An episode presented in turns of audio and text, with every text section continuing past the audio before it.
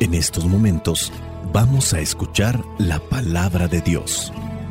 Dispón tu corazón para que el mensaje llegue hasta lo más profundo de tu ser.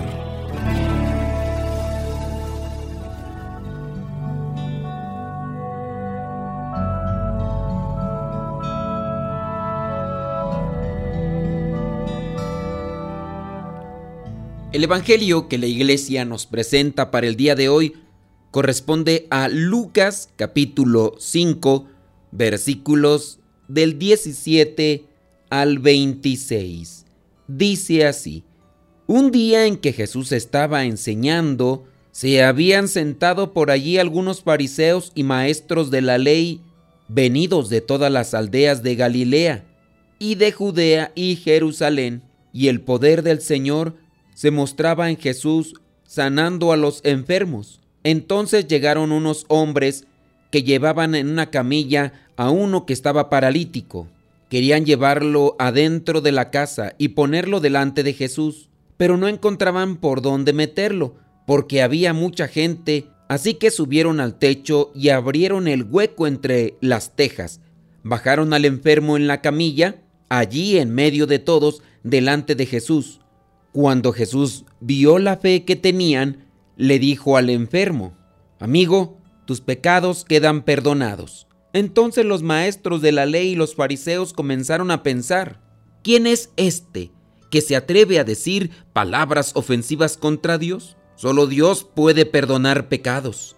Pero Jesús se dio cuenta de lo que estaban pensando y les preguntó, ¿por qué piensan ustedes así?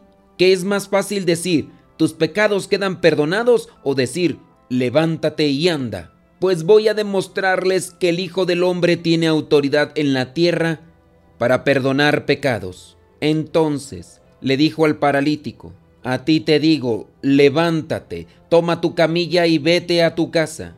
Al momento, el paralítico se levantó, delante de todos, tomó la camilla en que estaba acostado y se fue a su casa alabando a Dios. Todos se quedaron admirados y alabaron a Dios, y llenos de miedo dijeron, hoy hemos visto cosas maravillosas. Palabra de Dios, te alabamos Señor. Señor Jesucristo, nuestro divino Salvador, gracias te damos por tu infinito amor.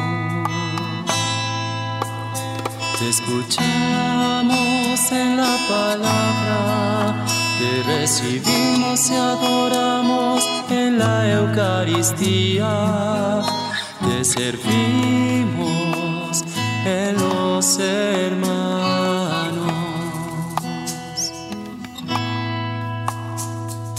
Que seamos misioneros como lo quieres tú enseñando a los hombres el fuego de tu amor. Hace mucho tiempo, cuando tenía la posibilidad de salir a atender ciertas necesidades pastorales, ahorita por los compromisos que tenemos con las estaciones de radio, ciertamente es más complicado. No es que no podamos, pero es más complicado hacerlo. Pero hace algún tiempo, cuando tenía menos compromisos, recuerdo que vino una persona para que fuéramos a darle los últimos sacramentos a un enfermo que estaba en el hospital. En el trayecto fuimos platicando de algunas cosas y supe que se dedicaba a la medicina, era médico. Dentro de las preguntas que también le hice, le pregunté que si ella había visto dentro de su carrera, de su profesión, algunos milagros, cosas que no tuvieran explicación para la ciencia o la medicina. Me dijo que sí, que dentro de su profesión, su carrera, había visto muchas cosas que simplemente no tenían explicación. De ahí también lancé una pregunta sobre sus compañeros, que si entre ellos, de los que ella conocía, había algunos que se consideraban ateos o que simplemente no creían en Dios. Obviamente, yo suponía que ella sí creía en Dios porque había venido a buscar a un sacerdote para que le diera los últimos sacramentos a un amigo. Ante la pregunta de si ella tenía compañeros dentro de la medicina que se consideraban ateos, me dijo que sí, que conocía a muchos. Y las preguntas iban fluyendo. Entonces le pregunté que si ella sabía la opinión de estos médicos cuando miraban este tipo de curaciones inexplicables. ¿Qué decían sus compañeros médicos cuando se daba una curación? Cuando una persona se recuperaba de algo que se consideraba no podía ser resultado ni de la medicina ni de los movimientos o acciones dentro del quirófano. Ella solamente me dijo que sus compañeros decían que no tenían explicación, que no podían opinar. Y bueno, aquí es donde yo quiero conectar con el Evangelio. Si hay cosas que sobresalen más allá de lo que es la ciencia, por lo que conocemos, de lo que es la medicina, como cierto tipo de enfermedades o cierto tipo de curaciones que podemos darle el título de milagrosas, ¿quién las hace? En la cuestión lógica, en la cuestión científica, en la cuestión natural, no es posible que se den ese tipo de cambios orgánicos. No hay una sustancia que, por ejemplo, le quite un cáncer a una persona o cuando están a punto de procesarla por una cuestión del corazón, de un momento para otro, de un día para otro, las cosas cambian. O como por ejemplo de aquel señor que estaban a punto de hacerle una cirugía porque su cerebro o su cráneo se había estrellado y empezaba a inflarse y entonces trataban o buscaban la manera de atenuar esa situación que decían era muy riesgosa. Y de un momento para otro simplemente el problema se fue quitando poco a poco. Las probabilidades de vida en algunas personas han sido mínimas y de repente vienen estos milagros. ¿Qué respuesta podemos dar? cerrarnos a ese tipo de verdades, cerrarnos a ese tipo de manifestaciones, es inconcebible. Tiene que haber alguien, tiene que existir una fuerza que está haciendo que lo natural se convierta en una acción sobrenatural. Es decir, va más allá de lo que nosotros vemos o conocemos. ¿Quién hace esos cambios? ¿Por qué pasan esos cambios? Los que creemos, los que tenemos fe, decimos Dios, Dios actúa, Dios se manifiesta, y ahí están los milagros. Y hay muchos. Ahorita recuerdo una persona que los doctores prácticamente le decían que ya tenía pocas horas de vida porque sus pulmones prácticamente estaban destrozados. No había forma médica o clínica para hacer un cambio en sus pulmones. Incluso ya decían que se despidieran sus familiares. Aunque la persona estaba inconsciente, pues ya despídanse de esta persona porque los signos vitales de esta persona pronto dejarán de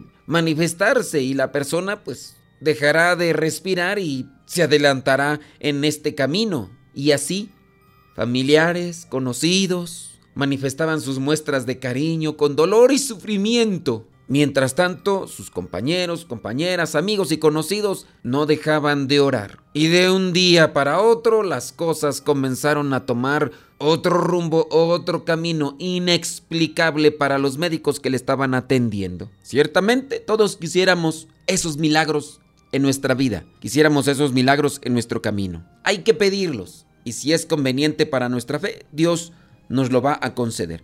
Ahora, ¿por qué menciono esto? En el pasaje que nos presenta la iglesia el día de hoy, encontramos a este hombre paralítico que lo están llevando hasta la presencia de Jesús y que al no poderlo meter por la puerta principal, los que lo llevan suben al tejado, abren un hoyo, sacan o quitan las tejas y por ahí hacen descender la camilla donde está este paralítico. Jesús lo ve, primero le perdona los pecados y después lo sana. Cuando nos toca este pasaje, particularmente me he enfocado más en la curación y también en los amigos, en la fe de los amigos, en una fe creativa, decidida, valiente, que hace que estos que llevan al enfermo, al paralítico, no se den por vencidos. La persona que tiene fe no se debe dar por vencida. Tiene que buscar una y otra forma. Habrá momentos y habrá circunstancias en las que las cosas ya no tendrán un cambio, pero por lo menos no nos habremos quedado cruzados de brazos. Bueno, en otros momentos me he enfocado en esta reflexión, pero ahora quisiera enfocarme de cómo a veces a nosotros nos hace falta reflexión para identificar la presencia de Dios en nuestras vidas. Me quiero enfocar en estos maestros de la ley, en estos fariseos que están ahí escuchando la enseñanza de Jesús,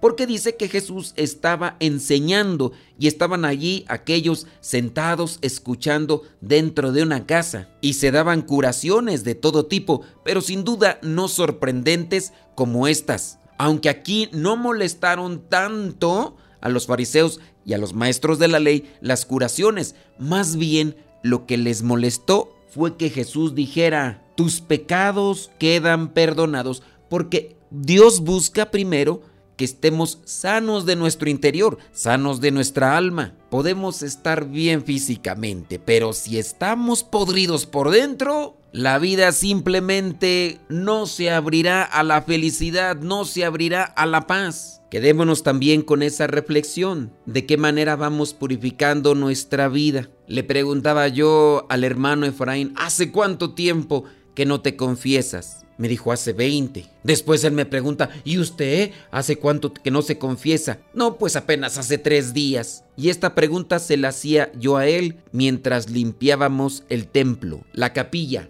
Y es que la capilla, para que esté limpia, se limpia cada tercer día. Y en el video yo les decía a las personas, ¿y ustedes? Cada que limpian su corazón, cada que limpian el templo del Espíritu Santo. Cuando una persona está limpia por dentro, aunque uno se encuentre todo resquebrajado por fuera, nuestra vida se abrirá a la felicidad. Busquemos primero eso que es interno y ya después vendrá lo externo. Primero lo interno, después lo externo. Enfocándonos al otro punto. Los maestros de la ley y los fariseos se enojaron porque Jesús perdonó los pecados. ¿Cómo puede ser posible que diga estas palabras ofensivas? Pues ¿quién eres tú para decir que perdonas los pecados? Acuérdense que los fariseos y los maestros de la ley por parte de los profetas ya estaban esperando al Mesías. El Mesías tenía que manifestarse de manera portentosa. No había gente haciendo milagros solamente existía uno, Jesús. Y no solamente un tipo de milagros, sino hacía muchos. La multiplicación, los sordos, los ciegos, los paralíticos. ¿Qué más pruebas quieres para aceptar a Jesús como el enviado, como el Mesías? Si te fijas hasta dónde llega nuestra necedad, como punto también de reflexión, Cuestionémonos, ¿por qué somos tan duros para creer en Dios cuando Él se manifiesta de una y muchas maneras? ¿Por qué no analizamos y reflexionamos los acontecimientos de todos los días, donde Dios se muestra, donde Dios se da a conocer? Abramos nuestros ojos, abramos nuestro corazón para que veamos la mano de Dios cómo trabaja día con día a nuestro lado. Y no seamos incrédulos, abrámosle nuestra vida y nuestro corazón para que reine Dios, para que gobierne Dios en nuestras vidas. Y dejemos que Él nos venga a limpiar de nuestros pecados, de nuestra inmundicia, de nuestra suciedad. Y en la medida en que estemos limpios por dentro y sanos por fuera, tendremos la posibilidad de poder ayudar a los demás. Así como estos pudieron cargar con la camilla porque estaban sanos y tenían fe porque no se dejaron vencer al no poder llevar al paralítico hasta la presencia de Jesús. Que el Señor ilumine nuestros corazones y que nosotros podamos ver su mano poderosa y milagrosa en cada momento de nuestro día.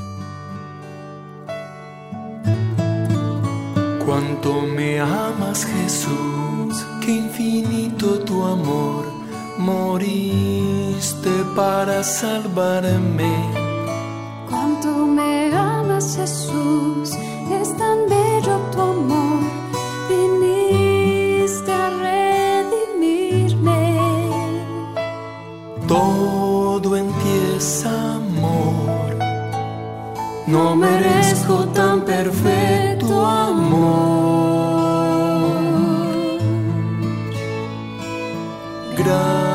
Gracias Señor, Dios del amor, siempre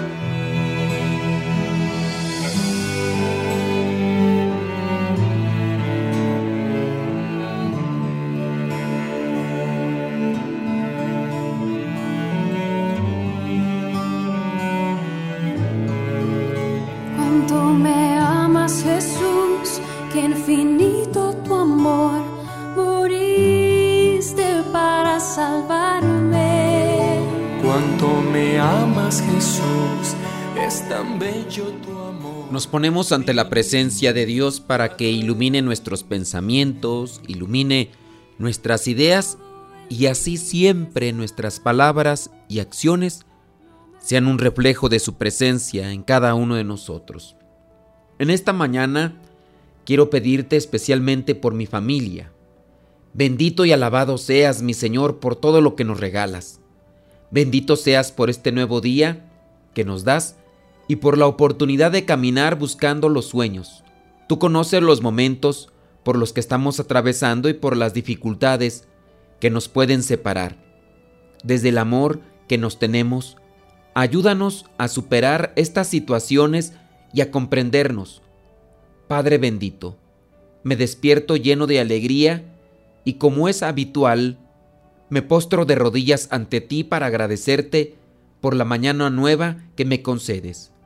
Gracias por tu amistad, por tu amor ilimitado y por todas las cosas maravillosas que has puesto frente a mis ojos.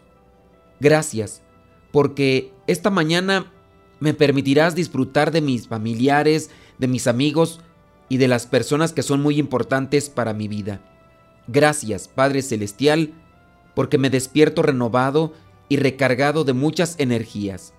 Dame la oportunidad de poder cumplir las metas que tengo, aquellas que ya he acomodado desde hace algún tiempo y las tengo preparadas para hoy. Te ofrezco todos mis planes, mis objetivos, Quiero trazarlos bajo tu mirada y si es tu voluntad, conseguirlos uno a uno. Señor, bendito Dios, dame la esperanza y la confianza de que todo irá muy bien en mi trabajo, en mis estudios o en las diversas actividades que me toque realizar. Dame tu compañía a lo largo del día. No sueltes mi mano, porque puedo caer en las tentaciones del enemigo. Aleja de mí todo mal pensamiento y todo sentimiento que no viene de ti. Manténme seguro y alerta como el centinela espera la aurora. Dios de mi corazón, gracias, porque tengo la certeza que este día, si estás a mi lado, nada podrá detenerme ni derrotarme con facilidad. Ahora empezaré mi día confiado en que será muy bueno y provechoso para mí. Señor mío, protégeme, cuídame de todos los males que existen en el mundo. Yo soy tu hijo y me abandono a tus brazos lleno de amor. Espíritu Santo, puente de luz, ilumínanos. Espíritu Santo, puente de luz, llénanos de tu amor. La bendición de Dios Todopoderoso, Padre, Hijo y Espíritu Santo, descienda sobre cada uno de ustedes y les acompañe siempre. Soy el Padre Modesto Lule, de los misioneros servidores de la palabra. Vayamos a vivir el Evangelio. Tu palabra para mis pasos, Luce mi sendero. lámparas tu palabra para mis pasos. Luce mi sendero. Luz, tu palabra es la luz.